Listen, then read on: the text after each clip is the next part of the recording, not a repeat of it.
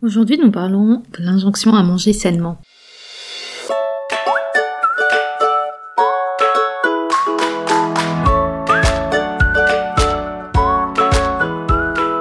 Vous écoutez Boom, le podcast qui vous propose des alternatives nuancées à l'injonction au développement personnel.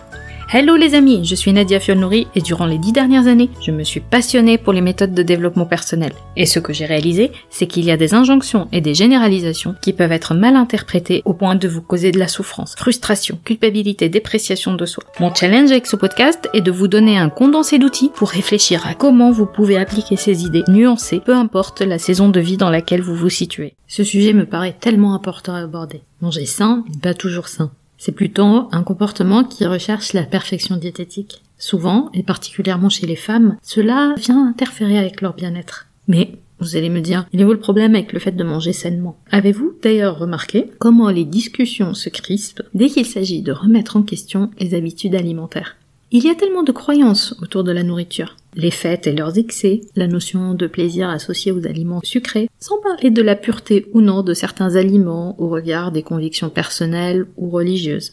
Mais nous avons aussi conscience de ce que l'industrie alimentaire a fait à tout ce que nous ingérons. Parce qu'on a intériorisé des histoires de vaches folles, de poulets qui ont la grippe, ou encore de concombres toxiques. Et parce que l'inquiétude est légitime quant au risque cancérigène de certains additifs. Évidemment, tout le floridège de documentaires de Netflix, spécialistes de la catégorie On va tous mourir, sur la santé alimentaire, le sucre, la viande. Vous savez que je vous recommande très souvent une alimentation saine comme composante importante de votre bien-être général. Et ça marche seulement si vous acceptez d'enlever le caractère émotionnel associé à la nourriture, pour la considérer comme juste un carburant qui permet au corps de bien fonctionner. Cela veut dire manger à votre faim. Cela veut dire aussi que la tablette de chocolat ou le paquet de gâteaux ne vont pas résoudre votre frustration ou votre colère. Cela veut simplement dire que votre corps a besoin de certains aliments pour lui donner de l'énergie, mais a aussi besoin d'apprécier le goût des aliments. Demandez-vous aussi pourquoi vous voulez manger sain. Est-ce que c'est pour vivre longtemps et en bonne santé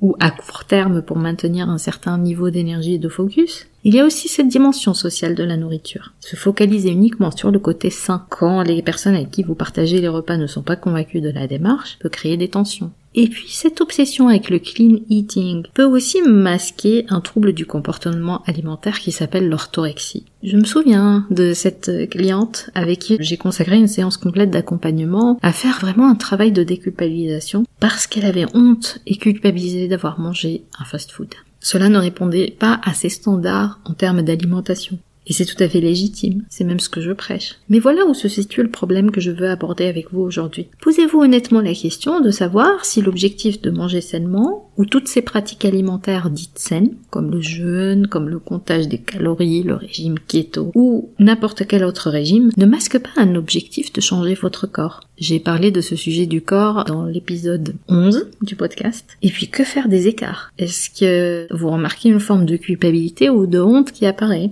Et est-ce que vous avez peur, sans cesse, du danger de certains aliments? Avant de vous laisser, voici la piste de réflexion pour la semaine. Je vais vous proposer une idée contre-intuitive, mais sur laquelle je me base pour trouver une sorte d'équilibre et pour trier les informations qui relatent de l'état actuel des connaissances en termes d'alimentation. Cette idée est de considérer l'alimentation tout simplement comme un carburant pour mon corps. Et comme vous ne proposez pas à votre voiture du jus d'orange pour faire fonctionner le moteur, choisissez les aliments et basez-vous sur ce qui vous convient le plus, sans supériorité morale ni perfection. Pour conclure, rappelez-vous que ce n'est pas parce que vous appliquez les bonnes méthodes que le bonheur vous est dû. Vous retrouverez les notes et les liens vers les références citées dans l'épisode sur boom.sofrolab.com. J'ai hâte de vous parler vendredi prochain sur votre application de podcast préférée. En attendant, nous pouvons continuer la discussion. Vous pouvez me retrouver sur mes réseaux sociaux via nedia.sofrolab.com. Ah, juste une dernière chose. Je compte publier des épisodes supplémentaires en bonus de façon moins régulière. Le meilleur moyen de vous assurer de ne rater aucun épisode est de vous abonner sur la